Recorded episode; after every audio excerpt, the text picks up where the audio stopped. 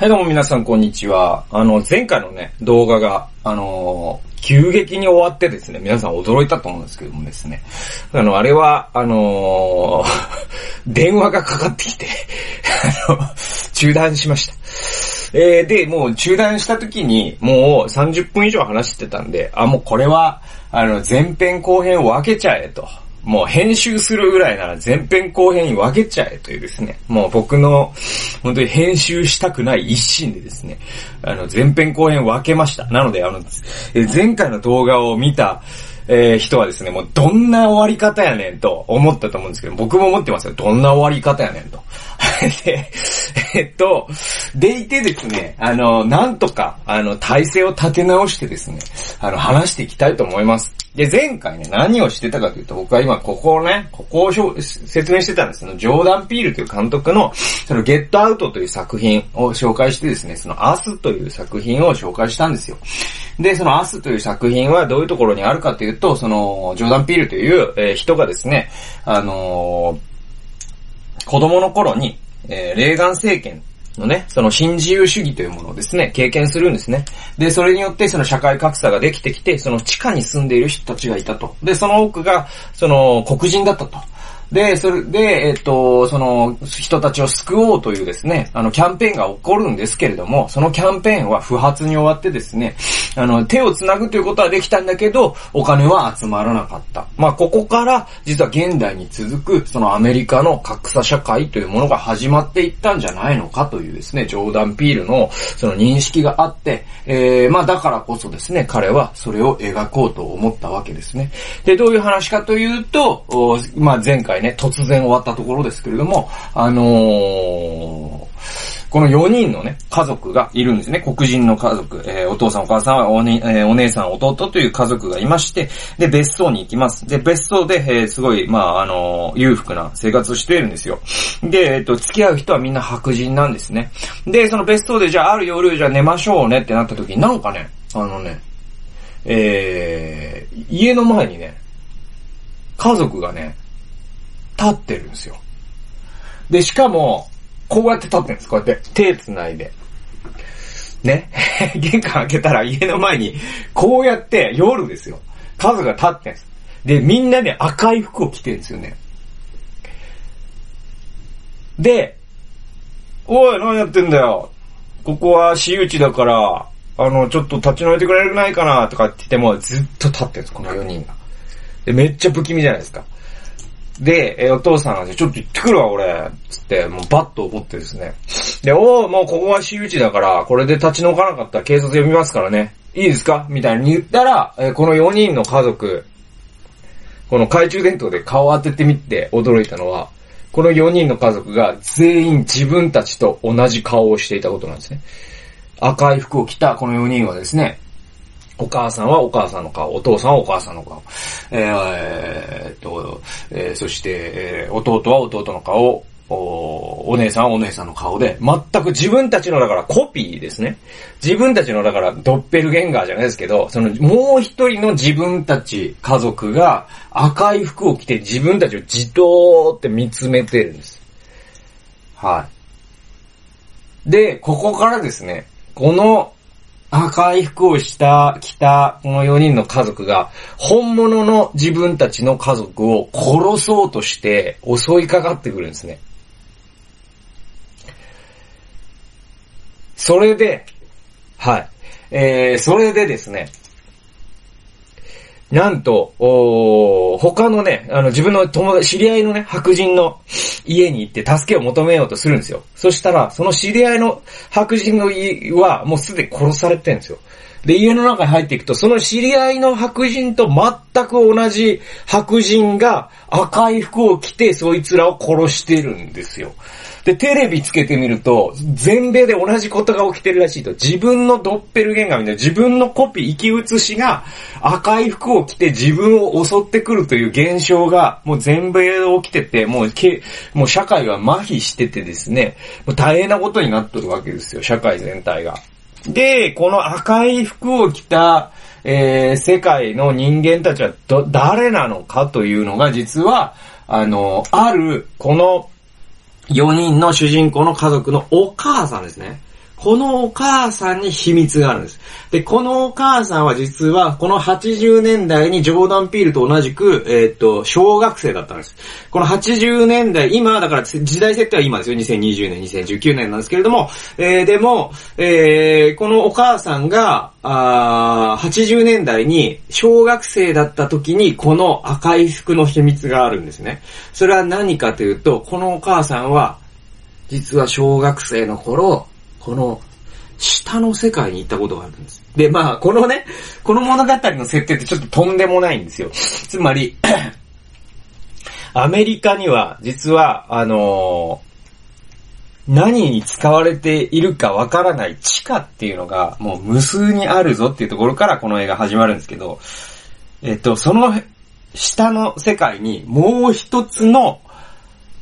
アメリカがあって、そのもう一つのアメリカは、この上の世界のアメリカの影なんです。で、影っていうことはつまり、一対一対応で全ての人間がこの地下にいて、そして赤い服を着てるっていう設定なんですよ。まあ、ありえないですよ。もちろんありえないんですけど、まあ、フィクションだから。んで、えっ、ー、と、このお母さんは小さい頃にここに実は行ったことあるんですよ。この下の世界に。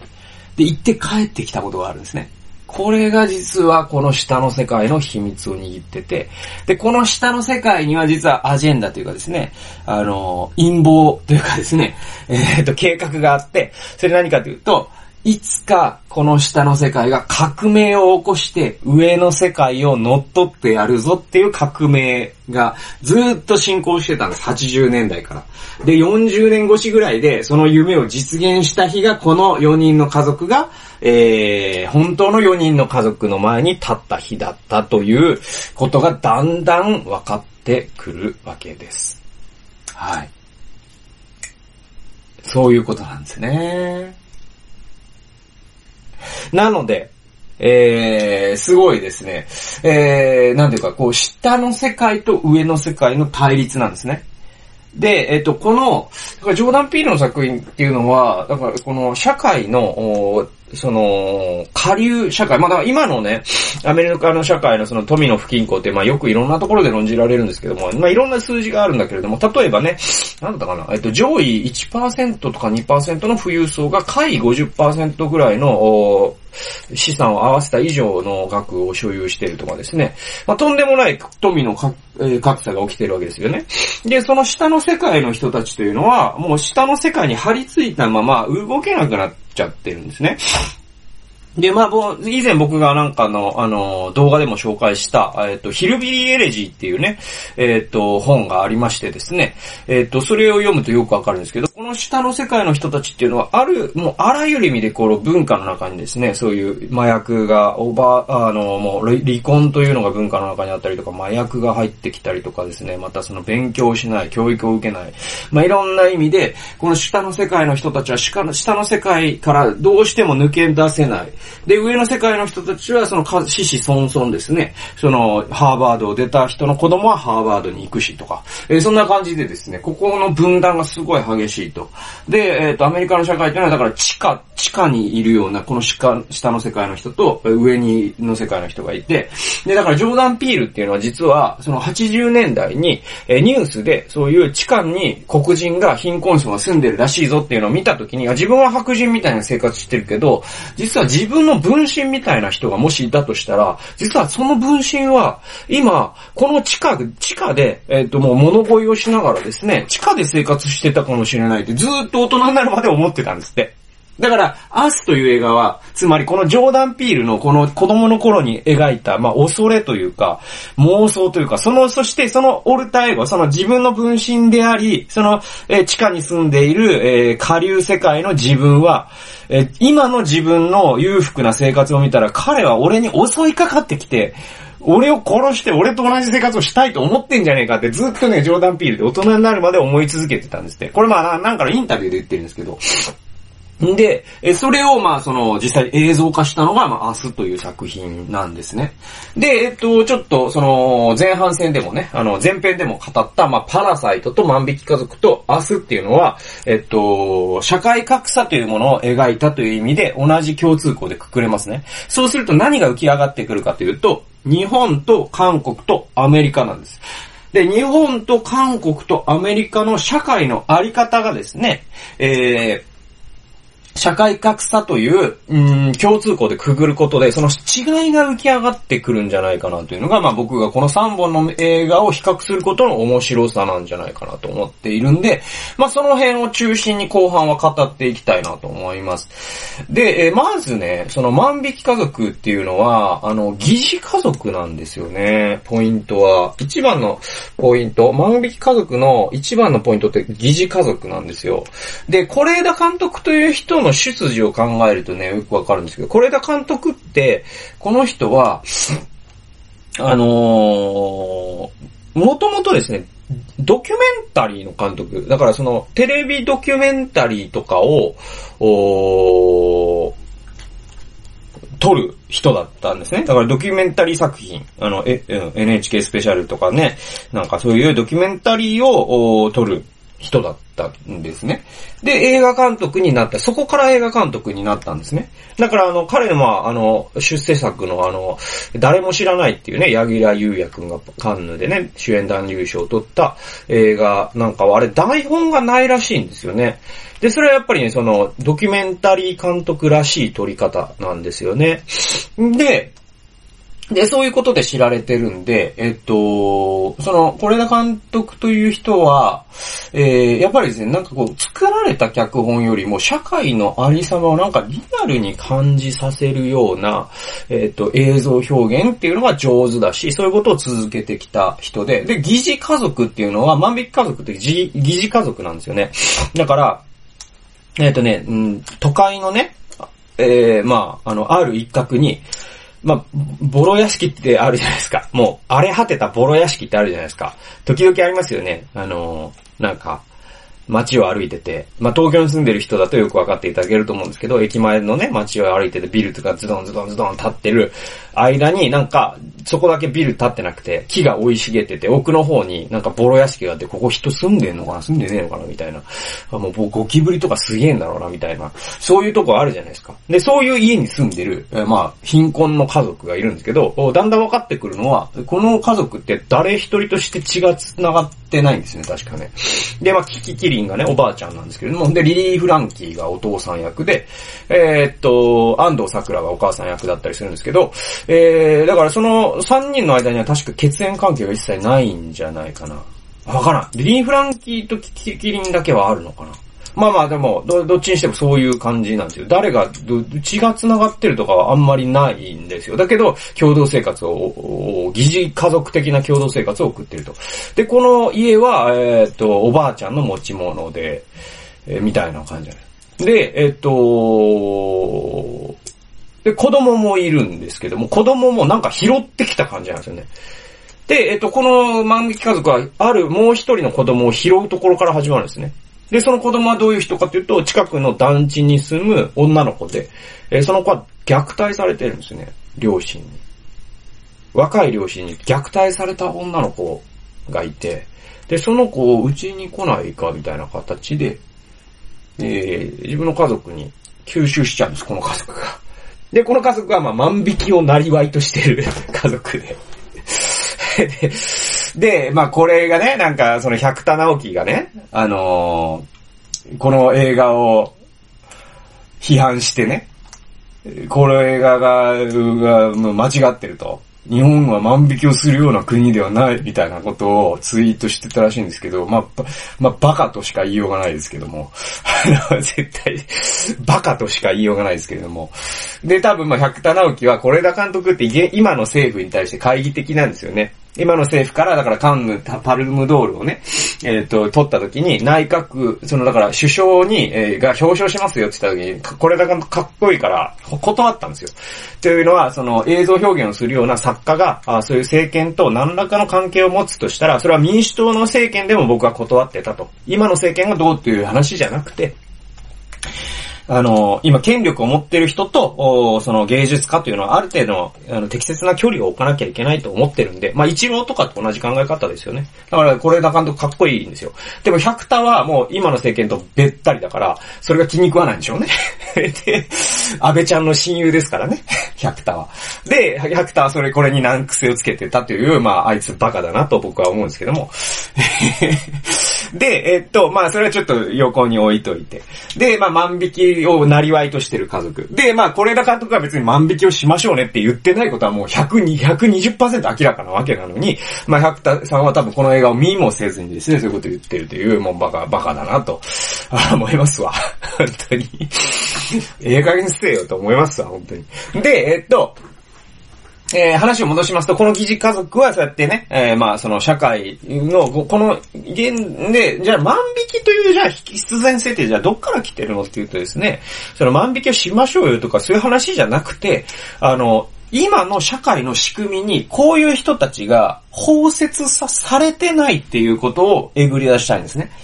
そうすると、この人たちが仇の仕事についてると包摂されちゃってるじゃないですか、すでにね。だけど、そういう、多分なんか、すねに傷があるんでしょうね、リリー・フランキーは。で、安藤桜もなんか言えない事情があるんでしょう。それあとね、あの、安藤桜の妹役もそういえばいましたね。松岡真優です。がやってました。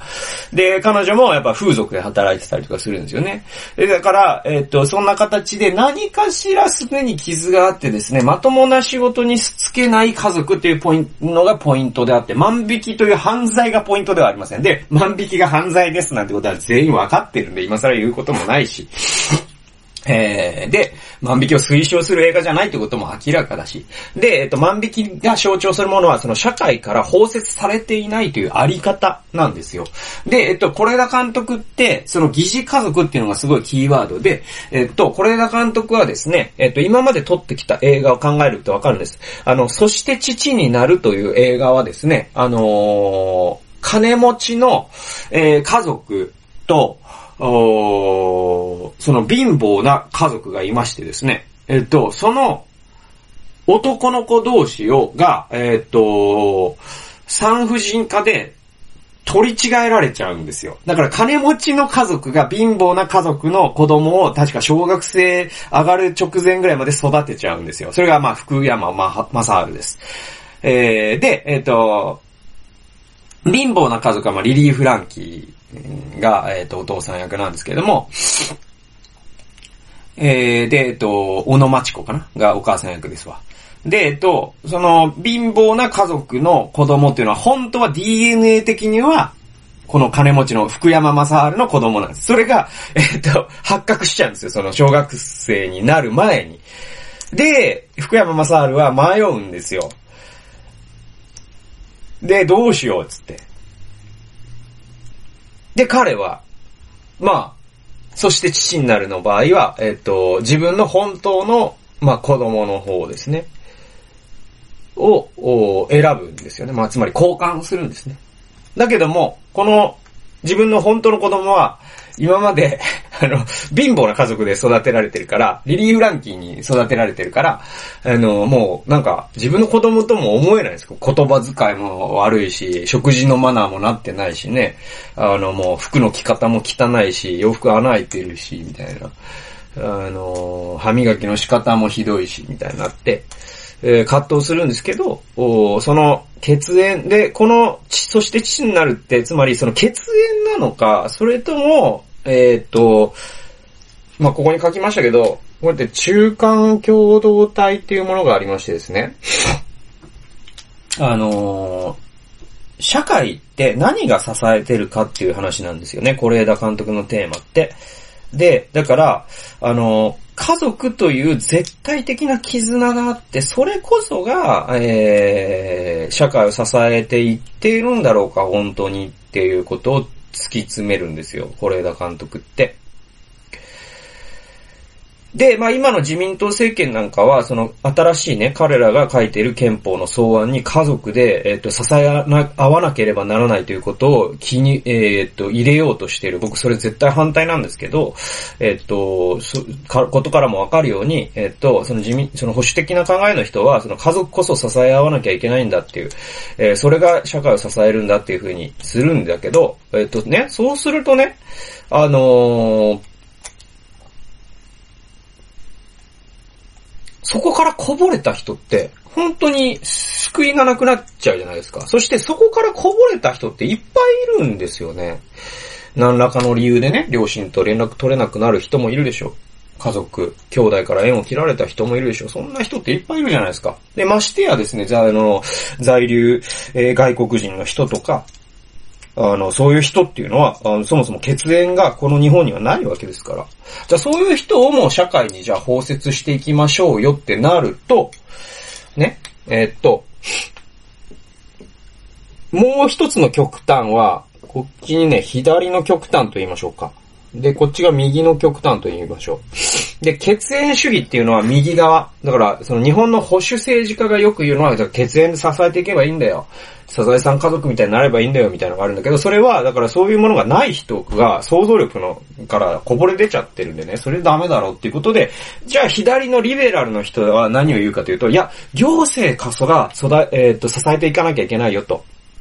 つまり、その、北欧みたいな感じで、えー、幸福祉国家を作ってですね、えー、っと、税金をもっと高くして、えー、その、血縁とかがない人もみんな行政がね、あの、医療とかも教育とかも手厚くやっていくべきだ。フィンランドとか、えスウェーデンとか、え、デンマークとかを見習う、見習うべきだ、みたいなのが、まあ、左のある種の極端なんですけど、是枝監督はですね、実はこっちも疑ってるんです。だから、是枝監督はリベラルだっていうのは間違いなんですよね。実はこっっちも疑ってるし、こっちも疑ってるんですよ。こっちにも解決はないぞと、え思ってる節があるんですよ。是枝監督って。で、えっと、まあ、あの、疑似家族の話に戻ると、えっと、だから、そして父になるは疑似家族じゃないですか。で、えっと、海町ダイアリーというね、映画もありますね。あれは、だから、えっ、と、綾瀬はるかと、長澤まさみと、カホと、えっ、と、広瀬すずか。この4人が主演してね。で、お母さん、えっ、と、えー、キキキリンも出てきてまた。えー、っていう話なんだけど、海町ダイアリーも実は広瀬すずが、あ本当の家族じゃない話なんですよね。だからその、血縁がない人たちがどうやって家族になっていくかっていう話なんですね。海町ダイアリー。で、そして父になるもそうじゃないですか。で、こういうものを中間共同体と僕は呼ぶことができると思うんですね。中間共同体って何かというと、血縁でもなければ行政でもない。だけれども、今ここで私とあなたがあったということから生まれる絆っていうのがあって、で、そういうものこそが実は、その社会の、まあ、メディウムっていうのかな、お好み焼きでいうつなぎみたいになってですね、えー、そして、え、社会をなんとか成り立たせていくっていう未来もあり得るんじゃないのっていうのを、まあ、その、万引き家族で、是枝監督は描きたかったと思うんですよ。で、じゃあ、それを、お実はその日本の今の問題って何かっていうと、こっちに問題があるんでも、こっちに問題があるんでもなくて、これがすごく弱くなっちゃってるよねっていう話なんですね。で、えっと、万引き家族で実は、えっと、是枝監督が描いてるのは、この疑似家族という形で中間共同体の再生っていうのを描こうとしてるんですね。是枝監督は。だけど、それがもう一回崩壊するところで終わるんです。で、どうやって崩壊するかというと、行政と血縁に回収されて終わるんです。どういうことか説明しますと、その、えっと、虐待されていた妹ですね。その女の子が、その、ここに一回は包摂されるんだけど、どうやってこれが包摂、えっと、崩壊するかというと、まず行政が介入します。えー、児童相談所だかなんかが、が、あピンポンとかってある日来るんですよね。その娘さんは誰ですかって言って、うん、まあ別につるんでるだけだけど、なんつって最初はごまかしてたんですけど、まあ、最後はごまかしきれなくなって、行政が、えー、今度は、えー、この娘、本当は幸せだったんですよ、ここにいた時はね。この子は虐待されないから、ここにいたら。で、好きな白滝を食べさせてもらえるんです。で、彼女のためにですね、家族旅行もしてくれるんですね。で、海に行った楽しい思い出もあってですね、お父さんお母さんと呼ぶんですよ。安藤桜とリリー・フランキーのこと。で、もう本当に家族になってたんだけど、えー、で、それをキキキリンのおばあちゃんが見てるんですよ。で、それ、その幸せな、えー、状態というのが長くは続かず、それは行政の介入によって壊されます。で、行政はやっぱりですね、行政は、あの、行政は行政なんで、やっぱりこう、えっ、ー、と、正当なね、親権を持ってないですね、あなたたちは、みたいなことになって。で、安藤桜は、まあ、この子を本当に自分のことを思って育てていたんだけれども、ま、まあ、いわば、行政からひっぺがされるんですよね。で、ひっぺがされて、え行政はじゃあ血縁主義ですから、えー、まあ、あのー、この本当の家族に、この妹をですね、えー、まあ、返しちゃうんですね。だけど、その二人の、えー、若い親は、やはり、彼女が帰ると、虐待を再開しますね。なので、中間共同体が、この左の行政、そして右の血縁主義というものに回収された結果、この女の子の運命は、まあ、明るいものではないんじゃないの？やっぱり社会には中間共同体というようなものが必要なんじゃないの？これってね、まあ僕クリスチャンですけれども、その教会ってまさにそういうものなんですよね。で、この教会って起源からしてそういうものだからね、そもそも。血縁があるわけでもない人たちが兄弟や姉妹と呼び合った。それが、まあ、エクレシアというですね、神の民の群れというですね、うん、あの、召し出されたものの群れっていう意味なんですけれども、えー、それは教会の、えー、語源になってますから、実はですね、中間共同体を回復していくことこそが日本の再生の僕は鍵だと思うし、えー、またですね、えっ、ー、と、教会というのはそういうものを担うすごく大切な機関なんだぞということを、まあ僕はこの映画をね、えー、見てですね、思ったわけですよ。で、じゃあパラサイトはどうなのか。えー、これ、これを見るとですね、韓国がよくわかるんですね。韓国はやっぱり、その前半のね、えー、動画でも言ったように、この血縁というのの、に対する、その確固たる、確固たる信頼がやっぱり強いんですよね。で、えっと、もう一つは、その韓国のその上流、下流っていうのが、の、その格差っていうのが、まあ、日本以上にすごい分断してるなっていうのは思うんですよね。で、えっと、ポンジュノのこの半地下の家族の、あの、優れてる点いっぱいあるんですよ。脚本も素晴らしいしですね、撮り方も、俳優も素晴らしいし、音楽も素晴らしいし。だから僕一番やっぱ上手だなと思ったのは、ポンジュノはですね、カメラワークがもう異常にうまいんですね。で、カメラワークで、えっと、社会階層を表すということに成功してるんですよ。で、何かっていうと、この、パラサイトってね、だから、えっと、下流のこの4人の家族がですね、上流の家族に食い込んでいくんですよ。そして、まあ、パラサイトって寄生虫って意味だから、まあ、寄生する。え、寄生虫が寄生するっていう、あの、寄生ですね。この寄生ですわ。寄、寄生。これが、まあ、パラサイトなんで、えっ、ー、と、寄生し始めるんです。このね、上流にね。この下流家族が。下流家族が上流家族に寄生し始めます。はい。で、その帰省するときにですね、この下流家族って、その、半地下の家族という、えー、っと、まあ、タイトルからもわかるように、えー、っと、もう、もうそのまんまなんですね。半地下に住んです。だから半地下ってわかりますかね皆さん、ちょっと。えー、っと、だから目線がさ、あの、人のくるぶしぐらいにある感じわかります？あの、トルストイの、あの、靴屋のマルチンっていうのありますよね。あの絵本でさ、あの、トルストイが人の足、靴を見てますよね。その窓から。あれ半地下なんですよね。だから完全な地下だと窓一つもないんですけども、えー、窓はあるんだけど、その窓っていうのは、えっと、地上よりも、なんていうか、海抜マイナスなんですよね。はい。っていうところに住んでるから、あの、すごく不便なんですね。で、この家族はですね、えっ、と、最初のシーンがすごい印象的で、あの、携帯をね、こうやって、スマホをこうやってずっと上にやってるんですよ、こうやって。あれーなんつって。あれーつって、うん、拾わなくなっちゃったななんつって言ってるんですよ。え、どういうことかっていうと、この家族は、その、家に Wi-Fi を引くよう、金などあるはずもないので生活を人からの Wi-Fi で成立させて。多分だから、携帯電話も何にも契約してない可能性もあってですね。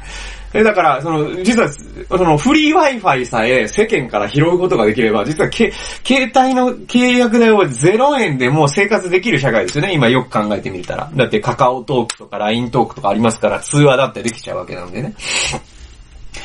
で、えっと、その Wi-Fi を拾うということになんか全てが集約されてるんです。この、このか、この、この、と、家族の。で、この半地下の家族はですね、この一家は、だからか、一家4人なんですけど、なんかね、社会に寄生してるんですよ。基本的に。Wi-Fi を拾うということに象徴されるように。で、この家族がぐるいっとね、上流にね、食い込むことによって、一気に生活の羽振りが良くなるんですね。全員が定職につけるんですよ。この、この上流の家族の家庭教師とか、ごめんなさいね、メイドさんとかですね、えー、っと、家政婦か、家政婦さんとかですね、えー、運転手とかですね、だから弟は家庭教師になり、お姉さんは、えー、もうまたそのセラピストとしてですね、セラピストの資格なんてないんだけど、嘘をついてですね、セラピストになり、え、っと、お父さんは運転手になり、おとになり、えっと、お母さんは、えっと、家政婦になってここに食い込んでいくんですよ。で、実はですね、まあこれがね、面白いのが、まあもうこれはね、ネタバレですけど、言いますわ。あのね、ここに、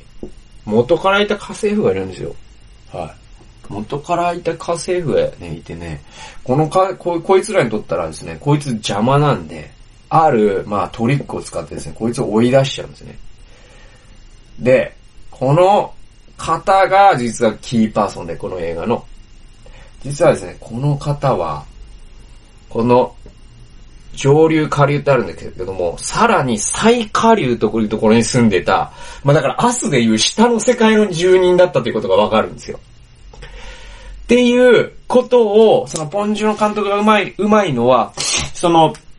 社会階層が変わるときに常に階段を登ったり降りたりするんですよ。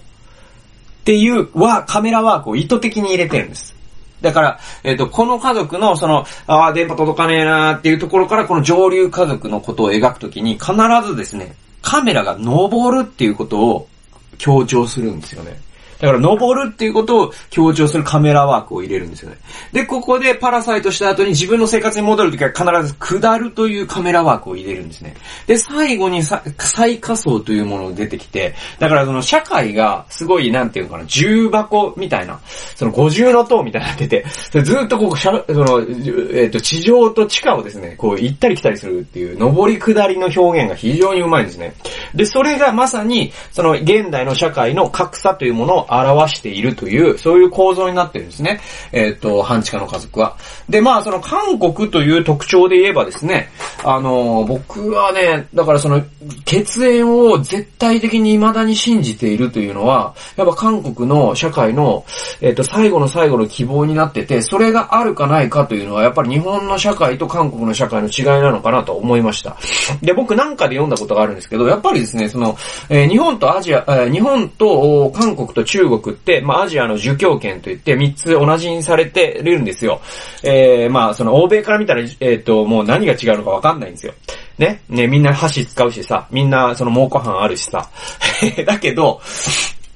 あの、だけどまあ本人たちは一緒にすんなよと思ってるじゃないですか、僕らって。えー、ねだけど一緒にすんなって怒るのもおかしいと思うんですよね、僕はね。だって、皆さん分かる、だってフィンランド人とノルウェー人とスウェーデン人の違いって分かります？多分日本人だったらわかんないと。同じぐらいのことなんですよ、欧米人からしたら。それを別に怒ることでもない。今更、まあ自分が違うって分かってるはいいじゃないですか。別に怒ることじゃないですよ。で、あ同じですね、同じですねって言っとけばいいんです。本当は違うけど。で、えー、で、それでいいんですよ。で、ちょっと話それましたけど、その、じゃ中国、韓国、日本っていうのがあって、えっと、中国、韓国と日本の一つの大きな違いっていうのは何かというと、あのー、その血縁主義の強さの違いだってね、えー、っと、なんかで読んだことがあって、すごいそれが面白かったんですよね。で、それ何かっていうとね、あの、日本って血縁主義強いと思われてるじゃないですか。日本の血縁主義って本当飲酒だよね、とかつって悪い文脈で語られることもあるぐらい、えー、すごい、あの、悪い文脈でも語られるんだけれども、そして強いと思われてるんだけど、でも中国、韓国ほどではないんですよ。中国、韓国の血縁主義って本当に絶対なんですって。で、その感覚って僕、日本人の僕からすると、実はあんまりよく理解できてないんだと思うんです、僕自身が。で、僕も家族の絆強いと思っててるし、えー、家族をね、えー、最後まで見捨てないぞというつもりではいるし、だけど、その、えっ、ー、と、そのつもりというのが多分中国、韓国の人からしたら多分一桁ぐらい違うんじゃないかなと思いますね。で、まあ僕の場合は日本人である前にキリスト者なので、聖書が家族を大事にせせよと言ってるから大事にするんであってっていう、まあその、日本の文化だからとかそういう話でもないんだけどね。えー、だけど、まあ、あのー、そのね、僕が読んだ記事っていうのがどういう話かというと、あのね、えっ、ー、と、アメリカに行くとわかるんですって。だからアメリカで生活したことのある日本人が書いた記事だったんですよ、それが。でね、アメリカに行くとわかるんだけど、アメリカで日本人として成功するのって本当に難しいんですって。だけど、アメリカで韓国人や中国人で成功してる人ってすごい多いんですって。で、もちろんいますよ。アメリカで成功してる日本人。えっと、ダダルビッシュとかですね。大谷翔平とかですね。イチローとかですね。えー、八村塁とかですね。いっぱいいるじゃないですか。で、ビジネス界の八村塁も大谷もいるんでしょう。で、そういう人たちもたくさんいるのも知ってます。えだけれども、そういった人たちでも卓越してるんです。個人が。突出してるんですよ。でも、多くの人は別に突出してないじゃないですか。で、問題は突出し、別にしてないのに成功できる人の中には、やっぱ韓国人と日本人か、あ、でもごめんなさい、韓国人と中国人か日本人かだと、圧倒的に韓国人、中国人の方が、えー、アメリカで成功しやすいんですって。これはもう皮膚感覚としてそうなんですって。で、その理由は何かというと、血縁関係の強さだって言ってるんですよ。えー、それ何かというと、うんとね、韓国人とか中国人って一族の一人がアメリカに行くとですね、もう一族を挙げて応援するんですって。それはもうみんなが移住するという形も含めて、とにかくその人をもう本国にいようが応援しまくるんですよ。だからその人は一人で戦ってるんじゃないんです。だけど、日本人がじゃあアメリカに渡った時に、そういった支援があるかというとないんですって。まあその、アメリカに住んだことのある日本人が言うにはね。だから、古軍奮闘しなきゃいけないんですね。もう、そもそも言語とか文化とかのハンディカップを負ってる上に、えー、っと、その、アメリカ人やか、あごめんなさい、えっと、韓国人とか中国人が受け入れるような熱烈な支援ですね。それはもう、物質的にも経済的にも、その、情緒的にも全てにおいて支援があるんですよ。その支援がある人とない人が戦った場合、絶対ない人が負ける。それが日本人だっていうことを、えー、まあそのアメリカ在住したことのある日本人の人が書いてて、だからこの血縁関係の絶対性っていうものの強さっていうのが、まあ韓国の最後の希望なんですね。で、え、日本にはそれがまあ、まあ良くも悪くも実はあんまりないんで、だから僕はやっぱり日本では中共、中間共同体の再生っていうのが、是枝監督と僕は同じ意見で、で、僕の場合はそれを担っていく協会という責任感も乗っかってくるんですけども、あの、その違いがあると思いました。で、最後にアスですね。で、アスの場合はですね、これあんまりね、家族っていう単位ではあるんだけれども、あのー、アスの場合はですね、そのアメリカという社会全体のことを語っているんですよね。だからその家族の絆とかそういう話でもないし、中間共同体とかそういう話でもないんですね。で、アスの場合はですね、やっぱね、社会の構造自体に疑問符を投げかけてて、つまりその新自由主義というものが始まった80年代、あそこで我々の社会は、えー、ボタンを掛け違えてしまったのではないか。で、あそこでレーガン政権が起きてですね、新自由主義というものを推進したことで、えー、その、貧困層、地下が、アメリカに地下を生んでしまったと。で、この地下というものが、やっぱりそのキャンペーンですね、手をつなぐキャンペーンで寄付金が集まらなかったことにも象徴されるように、この人たちが、本当にこうね、えー、救われない状態になっていると。で、その事実だけを淡々と描くっていうのが、まあ、ジョーダン・ピールの手法で。で、えっ、ー、と、最終的にはまあ、これは何を示唆してるかというと、まあ、皆さんもお気づきの通り、革命なんですね。で、まあ、赤い服のこの下の世界の場合は、暴力による革命なんですけれども、えっと、欲望の資本主義っていうね、本をね、以前の動画で僕紹介しましたよね。で、その中で、えー、っとね、誰だったかな？あのー、 GAFA 4つの騎士っていう本を書いた、あの、著者の人の言葉として僕が紹介したことに、あの、極度の歴史というものは、で、何度も極度の格差っていうのが起きてきたと。経済格差っていうのが歴史で、歴史の中で何度も起きてきたと。でも人類が経験したことで言えば、その歴史を修正してきたものは3つしかないっていうんですね。一つは戦争。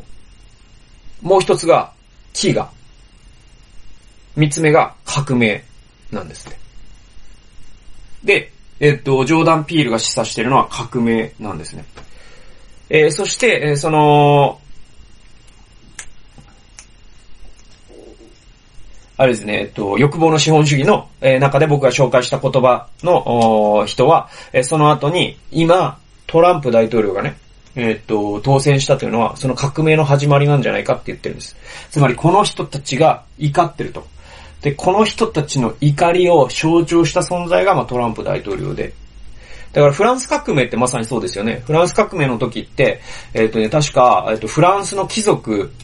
って人口の2%なんですけれども、その2%が、えっ、と、えー、国家の富の60%ぐらいを所有してたんですって。で、それが分かった時に民衆が怒ったんですよね。で、えっと、革命が起きるわけですよね。で、貴族をギロ、ギロチンにかけるわけじゃないですか。で、そういった革命が今アメリカで起ころうとしてる。その、まあだから、あの、フランス革命の時のロベス・ピエールとかですかね。えー、が、えー、つまり、えっと、トランプなんだっていうのが、まあその人の分析なんですけれども。だから、えっ、と、フランス革命が描いたレイ・ミゼラブルってあるじゃないですか。で、あれってその貧困層の人が何かを盗むというところから始まってますよね。銀の食材かなんかを盗んで、で、神父が現れてみたいなところから始まってて、フランス革命につながっていくんですけれども、えー、っと、今だからレイ・ミゼラブルがアメリカで進行中でね、えー、で、ジャン・バルジャンか、が、えっと、銀の食材を盗むような状態になっていて、で、そこで誰か、その、発火点に達した時に、トランプみたいな、トランプはその同化線かもしれませんよ。で、えっと、そういうことが今アメリカでは起こる直前なんじゃないかという、えー、だから社会の構造全体を論じてるんですよね。これがやっぱアメリカの面白さ で、あのー、実はその、えっと、ポンジュノも、是枝監督も、実はその社会の下流にある家族というものを描くことで、社会の構造を浮き彫りにしてるんですけども、社会の構造自体を主題化はしてないんですよ。だけど、ジョーダン・ピールの場合は、社会の構造そのものを主題化するんですね。ここがやっぱアメリカ、その欧米とアジアの描き方の違いなのかなと思ったり、僕はしました。えー、でも、一つ言えるのは、やっぱりですね、この世界というのは、あ日本にせよ、韓国にせよ、アメリカにせよ、きっとヨーロッパにせよですね、この潮流というのは変わらないわけで、えー、この貧富の格差というのが、これだけ、まあ、映画賞をね、総なめにするということから見てもわかるように、えー、この問題こそが、やっぱり、えー、21世紀というものを明るいものにするのか、それとも暗いものにするのか、これを解決していけるか、この矛盾を解消していけるかどうかっていうのが、やっぱりですね、僕はこの今の世界が直面している、えー、課題、一番大きな課題なんじゃないかなと思っております。で、えー、っと、まあ時間もなくなってきたんでね、そろそろ締めに行きたいと思いますけれども、なので、まあ、この貧富の格差というものをどう、いかにですね、吸収していけるか、あ変えていけるかっていうのは、その、是枝監督が言う、この中間共同体の回復ですね、再生。これもすごい大事です。これ、教会の仕事じゃないですか。で、この、えポンジュノの場合はやっぱり血縁関係の強さですね。で、これっていうのはやっぱ文化に依存、文化的なものもあるんで、韓国のね。でもまあ、じゃあ日本の我々もやっぱりその、えー、家族で助け合うっていうのは、あのー、その、う、右、右派の人が言ってるからといって間違ってることじゃないですよね。家族で助け合うのは当たり前のことだし、そしてやっていくべきだし、それも希望であるべきだと思いますよね。で、と同時に、それだけを論じててもミクロな世界に留まっちゃうんで、このマクロな世界ですね、つまり構造的な問題にもやっぱり光を当ててですね、この構造的な部分から変えていこうよという取り組みも、やっぱり日本でも必要になってくるんじゃないかなと。なので、で、それらすべてというのは実は我々、僕の場合はキリスト教信仰と完全に関係があってですね、キリスト教というのはこういう社会の問題を、えー、っと、なんだろうあの、変えてきた、あ原動力でもあるわけですよね。奴隷制度をなくしてきたのも、えっ、ー、と、ウィルダ、ウィルバーフォースというキリスト教の議員だったしですね。こういう中間共同体というのは、まあ、あの、教会、えー、中、教会っていうのは中間共同体として社会を保ち続けてきたわけですよ、欧米では。で、まあ、日本でもそうなっていくべきだと僕は思っているし。で、また聖書に基づいてですね、その家族の絆を強めていくというのはすごく大切なことだと僕は思います。というわけで、まあ前後半でもう1時間以上、すげえ喋りましたけども、あの、すげえ喋りました。えー、3本の映画をね、あのー、まあ、2本の動画にまたがって解説するという、えー、試みをしてみました。えー、皆さんいかがだったでしょうかまあ面白かったという人はですね、ぜひですね、高評価ボタンを押してくれたら、えー、励みになります。